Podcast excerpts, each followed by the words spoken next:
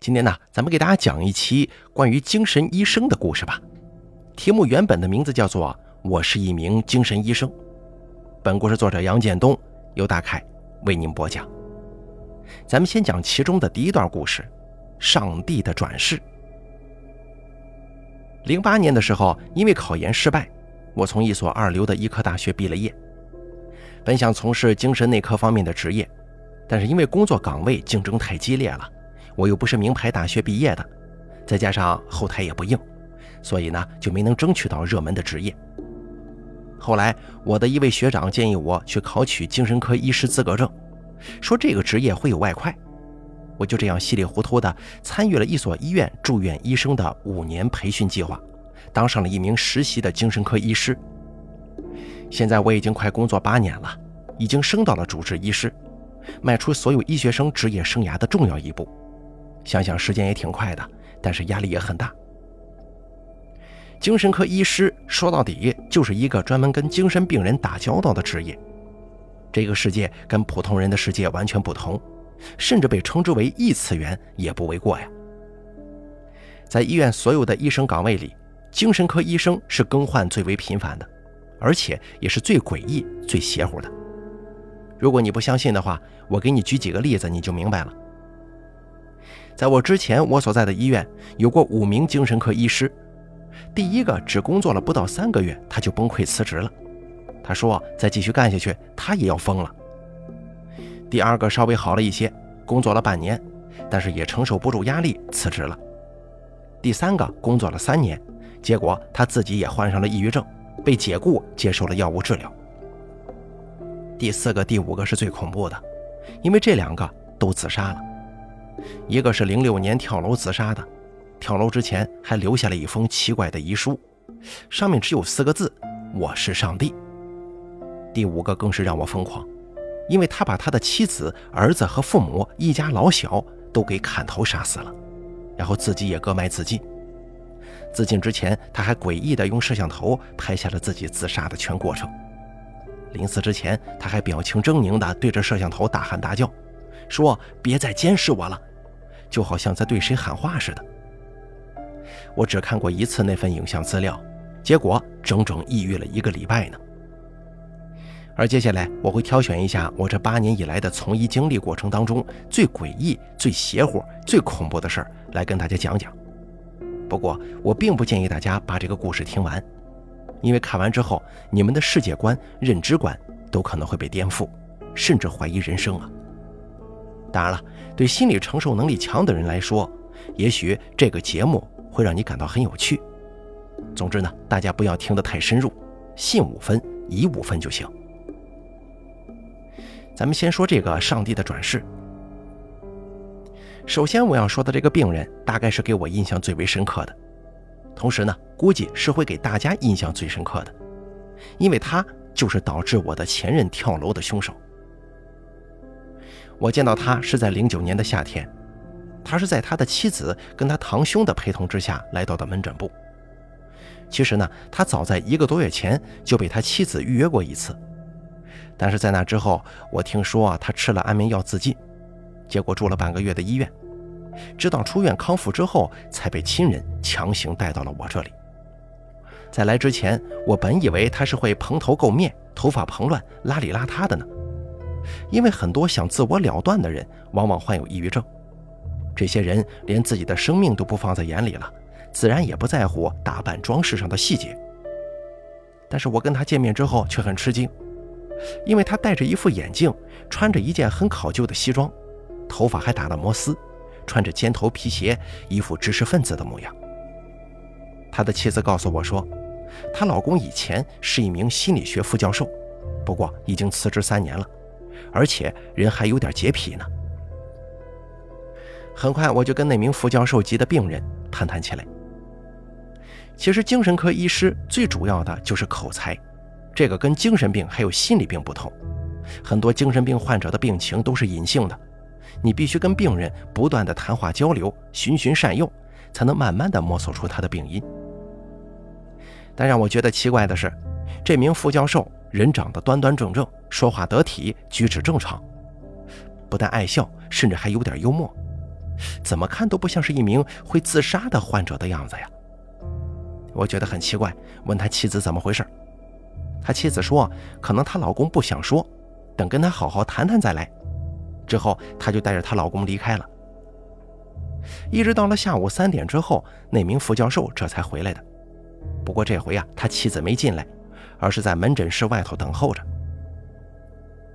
这名副教授坐在了我的对面，微笑着跟我相对而坐。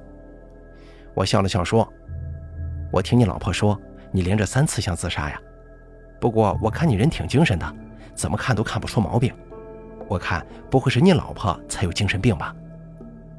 听到我的话，他摘下了眼镜，看着我说：“你说的对呀，其实是我老婆弄错了，我那不是自杀，那叫归元。”我问道：“归元？”呃，这个怎么个写法呢？他在桌子上比划了一下，然后我知道了他的意思。我看着他说：“你是说你两次想跳楼，还有吃安眠药的行为叫归元？这是什么意思呢？”他说道：“估计你很难理解，说通了吧？归元就是从人变回上帝的这么一个过程。你是基督教信徒吗？啊，我不是。”我不信什么宗教，那些在我看来都是假的。我只相信我自己，因为我想，我就是上帝的转世。啊，不会吧？你怎么会这么想呢？你相信这个世界上有上帝吗？不，不是你说的那种上帝。准确来说吧，应该叫做剧本家，或者设计者之类的。从小时候我就有这样的想法了，你知道吗？我觉得周围的人都是绕着我转的。整个世界都是绕着我的，我是这个世界的主角。这下子我大概知道他的病情了，于是我半开玩笑地说：“哦，是吗？那你找到什么证据没有？”证据？不需要什么证据的，我自己有这个感觉就够了。最近一段时间，我这种感觉越来越强烈了，我想可能是我的上帝意识就要苏醒了。上帝意识？对，就是我以前当上帝时候的记忆。我说了，我是这个世界的创造者，当然会有作为上帝创造这个世界时的记忆呀。呃，可是你刚才说你是这个世界的主角啊。他打断了我的话，显得有些焦躁。那是一回事儿，创造者就是主角，主角就是创造者，也是上帝吗？呃，我无言以对了。只听他继续说。这个世界就是我还有上帝的能力的时候创造的，只不过创造了这个世界之后，我为了好玩就把自己的记忆给封印了，降格成凡人，来到自己的这个世界体会人生，你懂了吗？哦，那好，就像你说的，既然你是上帝，那么你应该也能改变这个世界的剧本吧？比方说出门捡到钱这样的事儿，也可以做到吗？当然可以了，如果我变回上帝的话。别说捡到钱了，哪怕让你变成世界首富都是轻而易举的。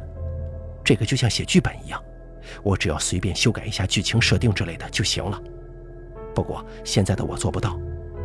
在当上帝的时候，我设定好的剧本里，我现在只是个副教授，你是一名精神科医生，世界首富是比尔盖茨，我只能按照剧本来，剧本是没法修改的。那你觉得你对现在的生活满意吗？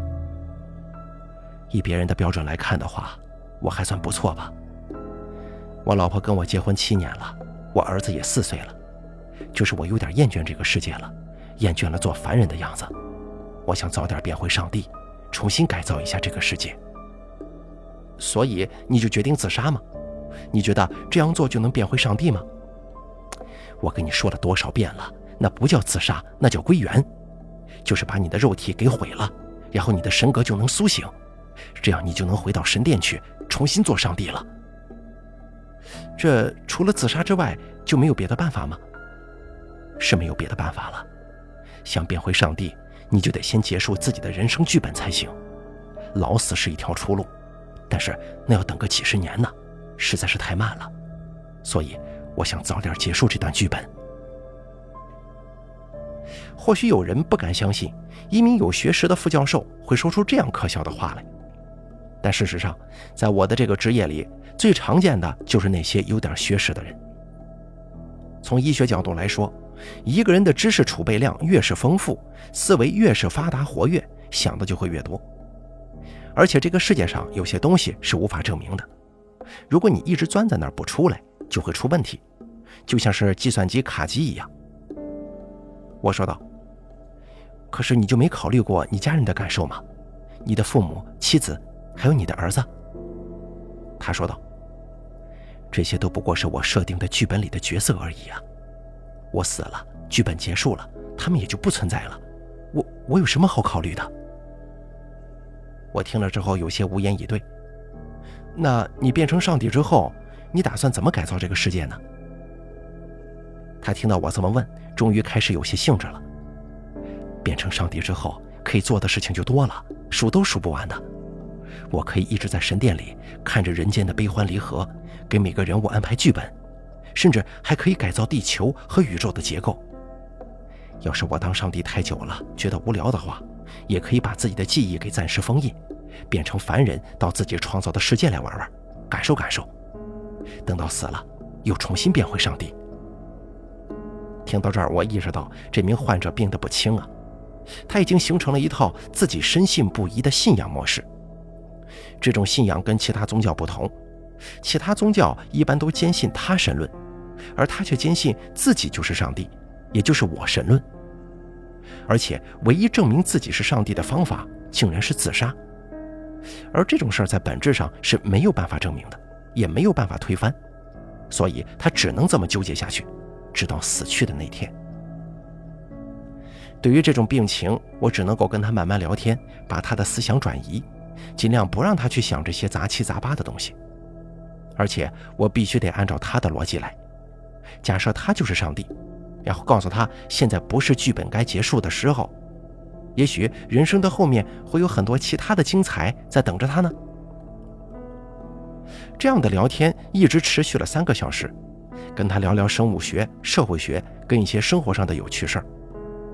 最后，当他离开的时候，我问他感觉怎么样，他笑着对我说：“感觉好点了。你说的也有道理，这个世界上还有很多精彩的事儿。”可能我还没到归元的时候吧。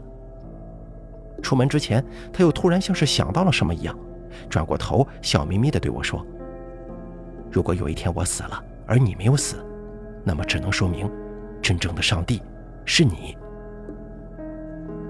这句话我一开始听到没什么感觉，但是那天我回家之后，却是越想越觉得毛骨悚然呢。半年之后。我跟我的同事提起这名副教授级病人的时候，我的那名同事告诉我说，那名病人早在半年前就跳楼自杀了。自杀那天的日期正好是我跟他见面的那天。那天我回到家之后，心中很是不安，我就又把跟这名病人见面时的录音资料找了出来，一遍一遍地回放着。越是听那段录音，就越是觉得阴森诡异呀。那天晚上，当我切开西瓜的时候，看着水果刀刀锋上血红一片的西瓜霜，还有自己近在咫尺的白净手腕，我忽然产生了一种想要归元的冲动。他临走前留下的那句话，就像是一个幽灵一样，仍旧不断地缠绕在我的身边。如果有一天我死了，而你没有死，那么只能说明，真正的上帝是你。接下来呢，咱们再讲下一段故事，也是另一个精神病人。故事的名字叫做《影子生命》。你治不好我的，也不用治，因为我根本就没病，有病的是别人。这名病人来到我的门诊室的时候，他开门见山地跟我说了这句话。跟之前那名副教授一样，这名病人也是高学历患者，他是一位物理学专业博士生导师。啊，没关系，就当是谈谈心，你就先坐一会儿呗。在我的劝说跟他家人的强求之下，他还是坐下来了。不过他的情绪不太好，他几次叮嘱我不要把他来看过精神科的事抖露出去，以免影响他的名声。在我们这行里，很少有人会直接问对方“你有什么病”之类的话，这个是敏感词汇。一般来说，我们都会问对方“你有没有什么心事啊？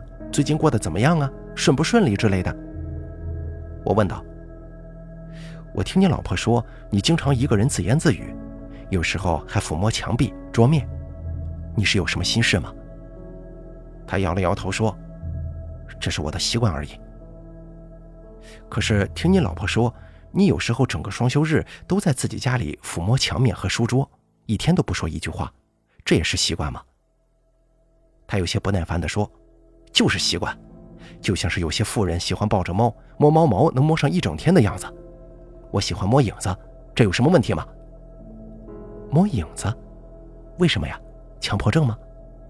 不，你完全想错了，这不是强迫症。影子跟宠物猫、宠物狗是一样的，是有生命的。不过我估计你理解不了。我开始觉得好奇了，他这种说法我还是第一次听到。影子是有生命的，你这种说法倒是挺新鲜的。你怎么会这么认为呢？难道你不觉得影子有生命吗？难道有吗？影子的确是能跟着咱们的动作来动，但那不过是光线被物体遮挡之后留下的阴影区而已啊。他们怎么可能会有生命呢？那只是你的看法而已。影子是一种随动生命体，存在形式跟你以前理解的主动生命不一样。生命的形式比你想象的要复杂的多了。哦，这也太玄乎了呀！从科学的角度来解释吧。影子只不过就是光线被障碍物阻挡之后，在物体后面留下的光线缺乏区域而已啊。他开始越来越不耐烦了，视线漂移。我早就说了你听不懂。哎呀，跟你说这个真是费劲。那算了，我倒问问你，生命是什么？我愣了一下，说道：“你知道我是学医的，从生物学的细胞层面来说。”生命体就是不计数的细胞排列组合起来的，具有新陈代谢活动功能的一个系统，差不多是这样吧。要是再微观一点能够说到 DNA 甚至碱基、有机大分子的角度。不过我手头没有这方面的书，要把原文给你背诵出来，我也没那个本事啊。听我说到这儿，他笑了。这是你从医学者角度提出的看法，不过我是从事理论物理学研究的。生命有别的定义，生命说到底就是负伤。啊，负负伤？对，负伤。负是负数的负，伤是火字旁加商人的伤。生命就是负伤。我知道“伤”这个字，那是一个热力学衍生出来的概念。伤指的是一个系统当中无序的程度，是吗？他点了点头说：“你竟然知道伤啊？那这就简单了。没错。”你的意思算是接近了一些。你知道混沌学说吗？根据混沌学的说法，我们这个宇宙一开始是无序的、混乱的，根本没有什么生命。宇宙中的基本粒子都是一团糟，既不均匀，也没有什么结构特征。这个时候，按照热力学的说法，我们可以说宇宙中的熵很高。只不过时间长了，无序的粒子当中有一些因为偶然的碰撞发生了相互关系。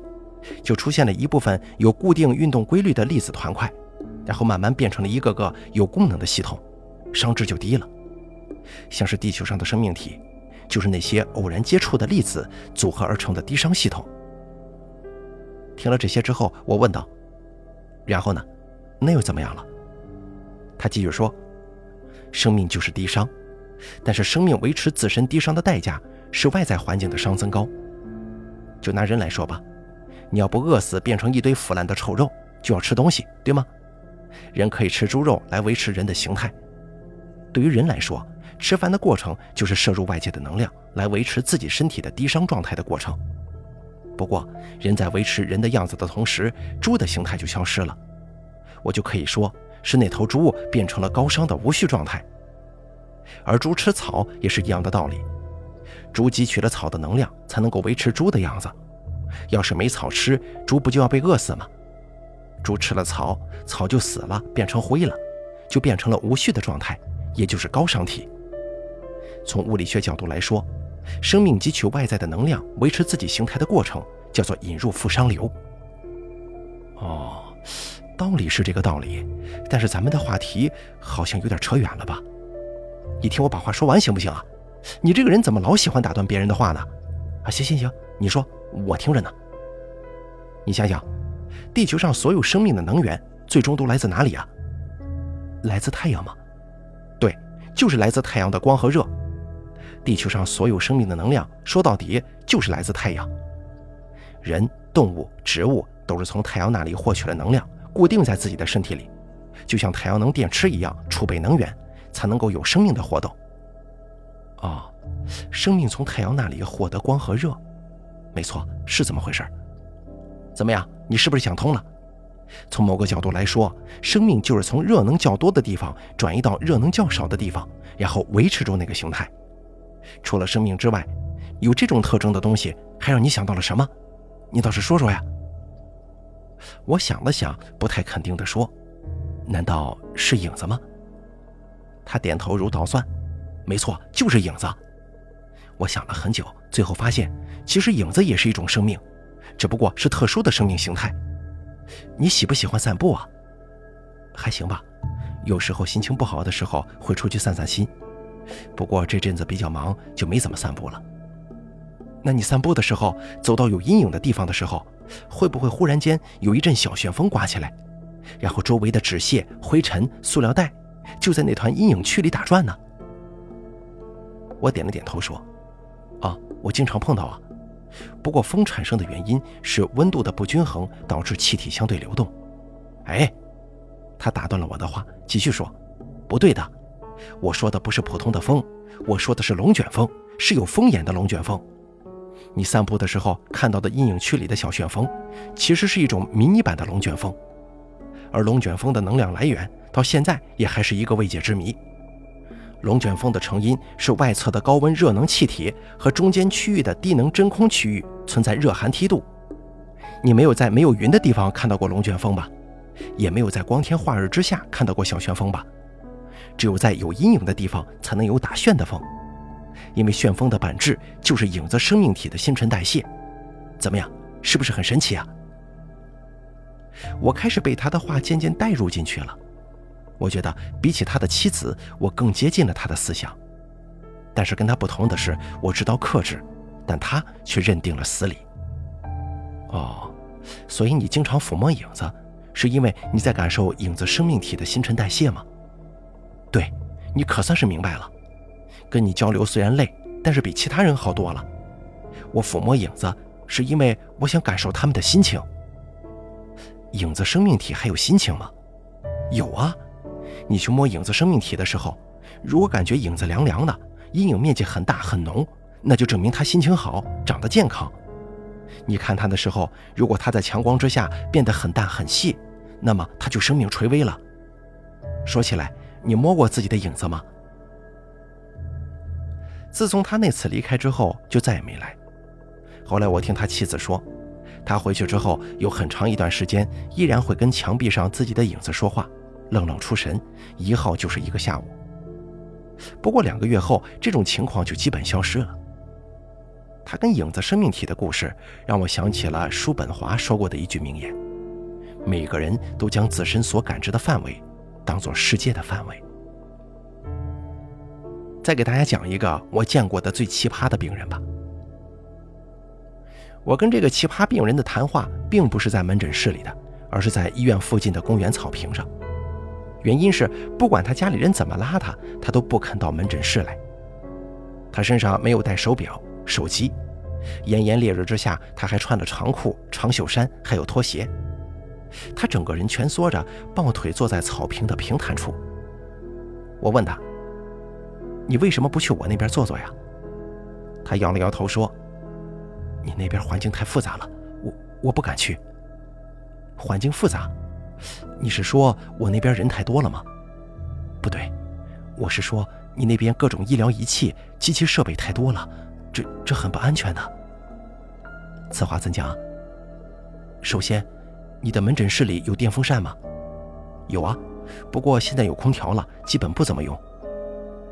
那你听说过吊扇在旋转的时候砸下来，把人的耳朵、脑袋削掉的新闻吗？这，还有，你的诊所里有针筒和针头吗？那东西也不安全的。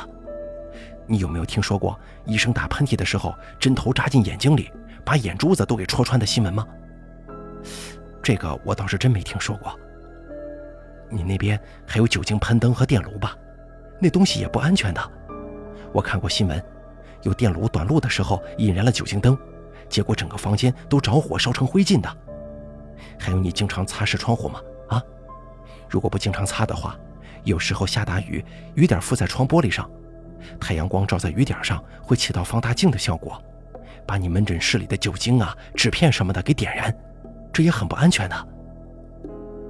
哦，我大概知道这个病人的问题所在了，他有很严重的被害妄想症。所以，你选择坐在公园跟我见面，就是因为这里比较空旷吗？是这样的，空旷地带危险因素相对少一些，除非陨石啊、冰雹啊，或者是飞机厕所里的冰块砸下来，否则很难死人。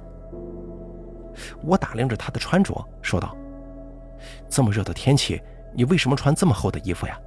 还有这么长的裤子，但是你唯独穿了拖鞋，也是为了安全吗？”“对呀，你不知道天气什么时候会变冷，不是吗？”有时候突然万一下暴雨，或者是下冰雹了，你又一下子回不了家，不是会感冒吗？那会增加你死亡的几率的。穿的多了可以挽起袖子，或者脱下外套来散热，可是穿的少了的话，人在外面就没有办法增加衣服了，是吧？那你的鞋子是怎么回事？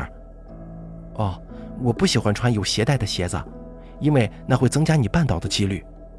我看到过新闻。里面说，地球上平均每天都有八百万人摔倒，很多人还从台阶上摔下来，头磕在大理石上，磕得头破血流呢。绊倒是人类最大的杀手之一，我可不想增加我绊倒的概率。你你就这么觉得你会死吗？你都活了三十多年了吧？你活了这么久都没有死亡，这足以证明你身边是安全的呀。听了我这话之后，他猛烈地摇头：“不不不。”活得越长，出事故的概率也就越高，你知道吗？我用公式计算过的，地球上每天因为各种原因死亡的人数是十五万，那么你今天死亡的概率就是五万分之一，而我现在活了三十四岁了，三十四年差不多是一万两千天，这么一算，我今天死亡的概率已经超过五分之一了，你不觉得我现在还活着是很大的幸运吗？我忽然感到一阵毛骨悚然。心里吹起了从来没有过的凉风。他看着我说：“从概率学角度来说，不管一件事情发生的概率有多低，只要样本次数足够多，就一定会发生的。就算今天我不死，明天也有可能会死的。那那你总得出去吧？你不去人多的地方吗？能不去的话，我尽量不出门。就算出去，我也是挑晚上车少人少的时候，走的也都是一些小路，绝对不走大路。”现在网络方便了，我买东西都是网购的，一次性买好几天的分量，在用完之前又订购，这样就可以避免出门了。那你工作呢？你总得上班吧？我原来在银行当信贷员，现在他们给我并退了，我拿的银行补助金，不上班。那你平常就在家里闷着，做些什么呢？有时候我会看看书或者听听歌，但是不看电视，就算看了也要保持一定距离。为什么呢？我看过新闻报道的，说有人家里电视机爆炸了，哎呦，那叫一个惨呐！那个人半张脸都没了。那你玩不玩手机呀？我绝对不会玩那个东西的，最危险了。除非不得不打电话，否则我是绝对不会用的。为什么？手机也会爆炸吗？手机当然会爆炸了。手机电池充满了电就会不稳定。要是继续充电，或者是外界有刺激，它就会爆炸的。我看过新闻报道，说手机爆炸的威力不亚于手雷，有些人就是被手机给炸死的。你玩过手机吗？如果你一边玩手机一边充电的话，手机电板就会变得很热，那肯定是马上要爆炸的征兆啊！我下意识摸了摸我裤兜里的手机。你是什么时候开始这样的？他想了想说。有好一段时间了，大概是去年三月份开始的。那段日子我特别倒霉，就像是被霉神缠身一样，做什么都不顺。我女朋友就是被车撞死的，我妈在做针线活的时候被戳破了手指，晚上洗澡的时候也会莫名其妙的被水渍滑倒，回家的时候脚趾头磕在门槛上，痛得要命。后来我还被鞋带绊倒过一次，整个人趴在斑马线上。离我不到十米的地方，就是一辆高速冲过来的马自达呀！哎呀，你不知道那场面有多可怕，远光灯照的你整片视野都是白花花的，耳朵里被叭叭的喇叭声给填满，大脑一片空白。那段日子，我想的最多的就是死。后来我去网上看到了一篇文章，里面讲的是一千种离奇的死法。那时候我就想，人活着真是不可思议的事儿啊！身边有那么多会让你死的因素，连喝口水被家里的数据线绊一下都可能会死，我们却能活到现在，真是奇迹啊！哦，如此看来，是你那段经历导致你精神紧张了？不是这样的。那段日子虽然让我感觉处处危机，但毕竟是短暂的。真的让我感到不安的是后来，我用公式算了一下，发现人活着的概率实在是太低太低了。你想想看，你不管做什么事情，身边都肯定会有让你死亡的几率存在。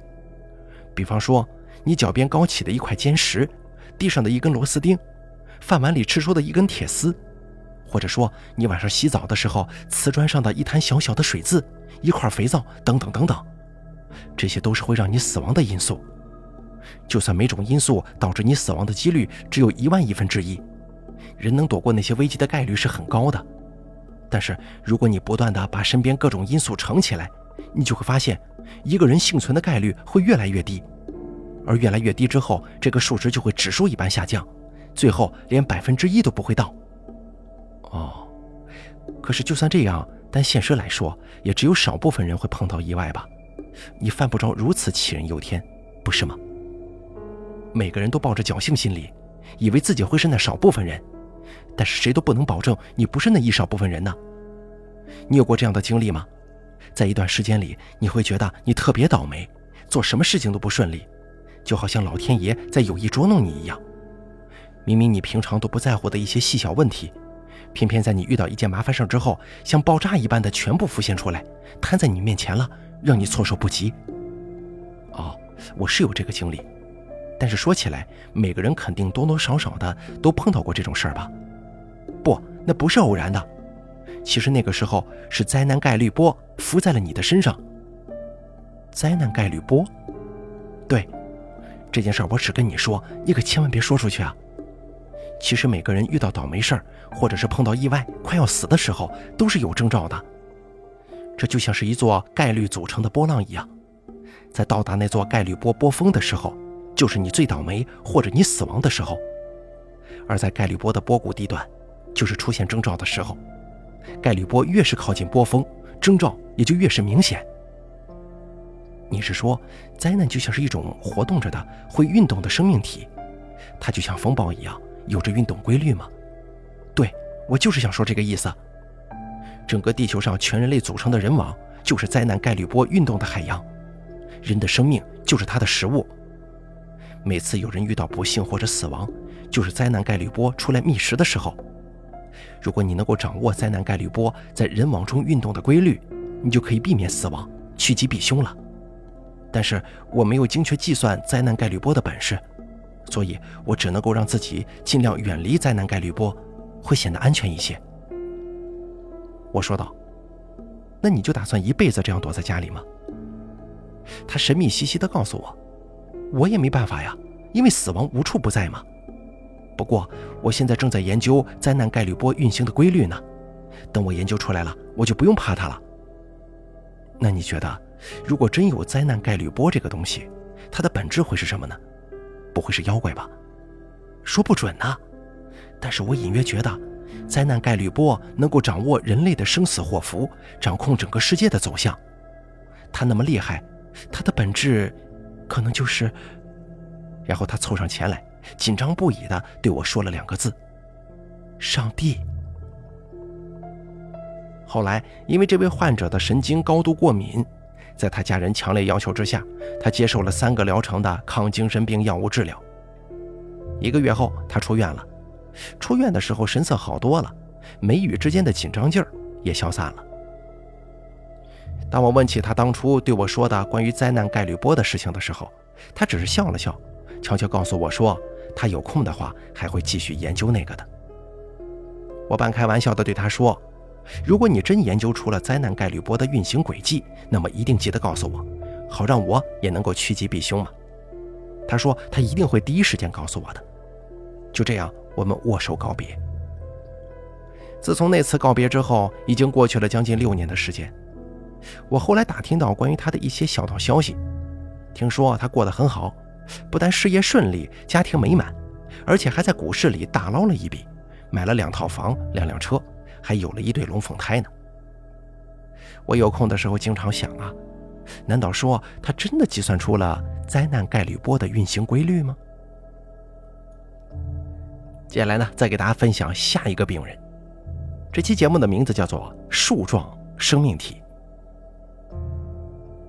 这名患者患有严重的焦虑症，处在发病初期。他每天都恶心呕吐，脸部有轻微的僵硬现象，整个人在半个月里瘦了三十多斤呢。后来他接受了 ACT 治疗，服用了三个月的佐洛夫之后，病情缓和了一些。这名患者出现焦虑症的根本原因是精神认知有问题。根据他的说法是，不管看什么人都很模糊不清，就像是一条条运动的模糊轨迹，连人脸部的轮廓都看不清。一开始他家人以为他是患了眼科疾病，但是经过 CT 颅脑检查和视觉诱发电位检查之后，都没能检测出他的病因。最后的诊断结果是他的精神认知方面出了问题，需要接受抗精神病药物和心理疗法的治疗。他说道：“我现在看东西还是有些模糊不清。”我说道：“那跟最初比起来，感觉怎么样了？”“好倒是好一些了。以前我看到人脸的时候是一团模糊的移动色块，现在看你的脸，我勉强能够看到你的眼睛了。那你能辨认出我跟其他人的区别吗？那得看其他人眼睛的大小了。眼睛的大小？对。”如果像是女人的话，她们的眼睛占脸部的比例比较大，在我眼里看起来就像两个黑乎乎的大窟窿，就好像可以伸进去拳头一样。如果看你的话，就只有乒乓球这么大了。那嘴巴之类的其他脸部特征呢？没有嘴巴，只有眼睛。我只能够在人的脸上看到眼睛，而且也没有眼珠子，没有眼白。每个人的眼睛都黑乎乎的。就像是被挖掉眼珠子之后留下的窟窿一样。我的天哪，听着还真挺吓人的。但是你看起来好像一点都不觉得害怕呀。习惯了呗。一开始那几天我都不敢照镜子，镜子里的我也是一样，没有嘴巴，没有鼻子，只有一双黑黑的大眼睛，真是吓人呐。你之前说你出现这种症状是因为去三味书屋看了鲁迅的家族图谱吗？不是，你记错了，不是三味书屋，是百草园里的鲁迅居所，两个地方是分开的。哦，那是去年五月份是吧？五月底时候去的，早知道就不看墙上的族谱了。现在我看什么都不成人形了，真是烦人。那你能详细说说吗？这次我带了录音器，我希望……我知道，你们医院在搞什么新人培训五年计划，对吗？录下来，想把我的案例给那些实习生看，对吗？对，是这样的。不知道你建不建议啊？没关系，你录好了，反正也不是什么了不得的事儿。行，那我就录了。如果你身体状况还可以的话，麻烦你尽量把你想到的细节告诉我，这个对你的康复也是有帮助的。其实这件事说起来，你肯定会觉得不可思议。那天我去鲁迅故居的时候，看到一面墙上的家族图谱了，我心里第一时间就有一种说不出的恐惧感，就好像看到了什么可怕的真相一样。啊，这个你上次说过了，你还提到了树状生命这回事儿。对，就是树形状的生命。我看到鲁迅的家图谱，就是那个好像叫房族世系表的东西。看到上面那一条条的家族分支，不知不觉的我就想到了一棵树，树根就是周易斋，然后下一代嘛就是周南周，那是比较粗的树干，然后一代代的下来，直到鲁迅三兄弟，周作人、周树人、周建人，那就是小小的树枝了。你看，我还拍了照片呢。他给我看了一张照片，那是他在鲁迅故居里拍摄的房族世系表。上面果然清晰地罗列了鲁迅的家族祖上和世代房亲。我说道：“上次你没带图片来，这次看着确实挺像一棵树的。其实准确来说，这个应该叫树状图吧，对吧？你也觉得很像树是吗？那时候我看这图，我忽然间就悟了，脑袋瓜子像是被针给扎了一样，忽然间就哗啦啦的想通了。你想通了？想通了什么？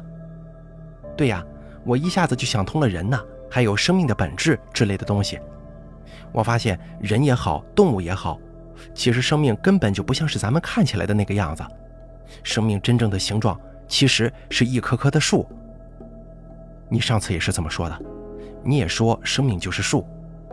对呀，难道你不这么觉得吗？咱们平常看一个人会看他哪些东西呢？看脸、看身材、看手、看腿，对吗？啊，对呀。如果再仔细一些，还有眉毛、眼睛、鼻子、嘴巴、手指，说不定还有身上的穿着打扮，这很不对吗？对是对，但是这些不全面。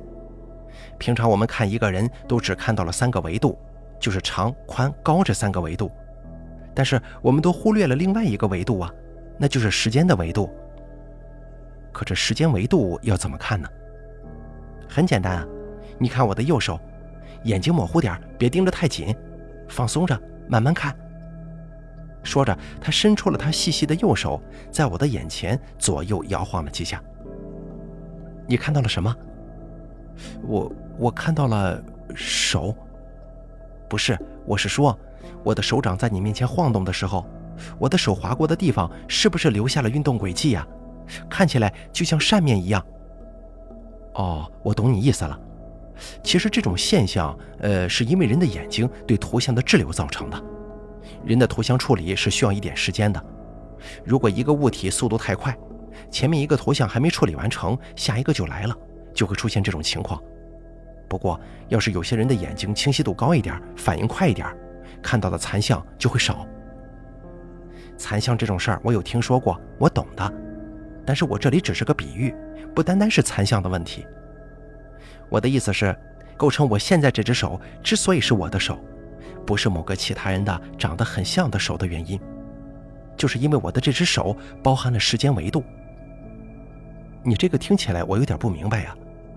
你的意思是，咱们要分辨两个人手的时候，不单单要看这两只手长得像不像，还得考虑他们各自的运动过程吗？对，就是这个意思。你知道复制人吗？你是说克隆人吗？不是克隆人，是复制人。复制人跟克隆人是不一样的。克隆人说到底就是从你身上抽出个细胞，然后放在外面的培养皿里慢慢培养长大，最后变得跟你很像。但那原理其实跟双胞胎是一样的。克隆出来的人终归只是跟你长得很像而已。如果你仔细去看，还是不一样的吗？可能鼻子稍微大一点可能下巴稍微宽一点，很可能眼角多一颗痣，等等等等。但是复制人就不一样了，复制人是用机器造出来的，那些机器可以从很细微、很细微、细微到分子、原子级别进行仿造，仿造出来的人基本上就跟你一模一样了，甚至就连思维都一模一样，一般人根本就很难分出来。那要怎么区分复制人和原主人呢？在三维角度是已经分不出来了的。因为两个人之间的外貌、长度啊、宽度啊、高度啊都一样，甚至连想法都可能一模一样。这个时候，我们就得看这两个人时间的维度了。你得看构成两个人的那些原材料是按照什么样的时间轨迹运动组合到一起的。如果你知道两个长得一样的人中，一个人的身体细胞是从娘胎里生出来的，然后就像穿针引线一样，一路沿着时间轨迹，去过游乐园，去过电影院。去过学校，知道你面前。而另外一个复制人的身体细胞是机器人里打印出来的，他没有去过学校，也没有去过电影院，一直以来就只在复制机器里待过，就可以比较出来了。你懂得可真多呀！你是不是特别喜欢看科幻电影呢？其实我看的不多，不过我大学的时候有个室友喜欢看，他老是跟我讲这些，后来我也慢慢的有点喜欢了。是这样啊。可是你说的时间维度应该怎么看呢？要是我想通了，现在就不会这么发愁了。你想想看，你去银行取钱需要输入密码，对吧？柜员还得看看你的脸吧？啊，是啊。我上次看到新闻说，现在已经有人脸识别的 ATM 机了，连密码都不用输了。这个我也听说过，不过还没普及吧？那东西普及不了，太落后了。其实现在人脸识别、指纹识别、虹膜识别、血液识别、声音识别都是很落后的，因为那些东西说到底都是可以被伪造的嘛。你想想，人脸识别机器能识别长得很像的双胞胎吗？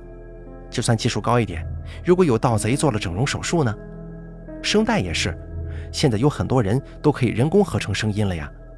还有指纹、虹膜什么的，好莱坞电影当中说的破解办法有很多吧？那些识别技术之所以这么落后，说到底就是因为那些开发人员太笨了，只知道在三维层面开发识别系统。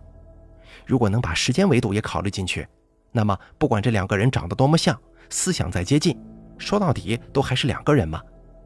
因为构成他们身体的分子的运动轨迹是不一样的，每个人都只有一条属于自己人生的时间轨迹呀。能考虑到这个，就可以淘汰那些人脸识别了，谁的钱都不会被偷走了。多好啊！你这想法还真是挺有趣的，说不定这个世界上已经有人在做这方面的研究了吧？话说回来，你说生命像棵树，就是因为你把每个人的时间维度都看了进去吗？意思很接近了。那天我看了鲁迅故居的族谱图之后，我就想到，其实每个人都是一条条运动的彩线，往回追溯，可以追溯到每个人的母亲。母亲的母亲，母亲的奶奶，一直延伸到最最早的祖先，说不定还跟鱼类、植物是同一个老祖宗呢。人类是小树，是地球生命树上的一条分支。每个人的家族都是人类大家族树上更小的分支，就像树干上的树杈，树杈上的树枝，树枝上的小树枝，小树枝上的叶子，叶子上的叶脉一样，可以不断的分下去，而且越往后分，数量就越多，最后都多到数不清了。哦，就在那之后，你看什么东西都模糊不清了，对吗？是啊，就是那天从鲁迅故居走出来，我就感觉头晕目眩的，看什么东西都模糊不清，连人脸都看不了，什么东西都是模模糊糊的。穿红衣服的是红线，穿蓝衣服是蓝线，穿白衣服是白线，就好像电视里的模糊镜头一样，不管怎么看都看不清人脸呢。那时候我看到大街上到处都是一条条的彩线。我还以为我中暑了呢。那你看我呢？我是什么线啊？他笑着说：“你现在是黑白相间的线，如果挽起袖子来，还会夹杂一点黄色。其实啊，我觉得生命根本就不是我们理解的那样看得见的一个个个体。如果用时间维度，这条线像穿珍珠似的把每一个分散开的生命串联起来的话，其实像树一样延伸分叉的家族族谱，才是这个地球上唯一的生命。”我们都只是它中间的一段树杈罢了。后来，该名患者又接受了两个月的抗精神病药物治疗之后，他出院了。出院的时候，他基本能够看清人脸了，视力水平接近零点一。跟我告别的时候，他还挥手叫我“灰蓝先生”。看着他那阳光一般的笑容和甜美的称呼，我忽然回想起了老子在《道德经》第二十一章中的预言。呼吸恍兮，其中有象；恍兮惚兮，其中有物。这个世界也许本来就没有咱们所想象的那么泾渭分明吧。好了，咱们本期这个精神医生系列故事呢，就暂时说到这儿了。后头还有一些内容，以后有机会再给大家讲吧。下期节目不见不散。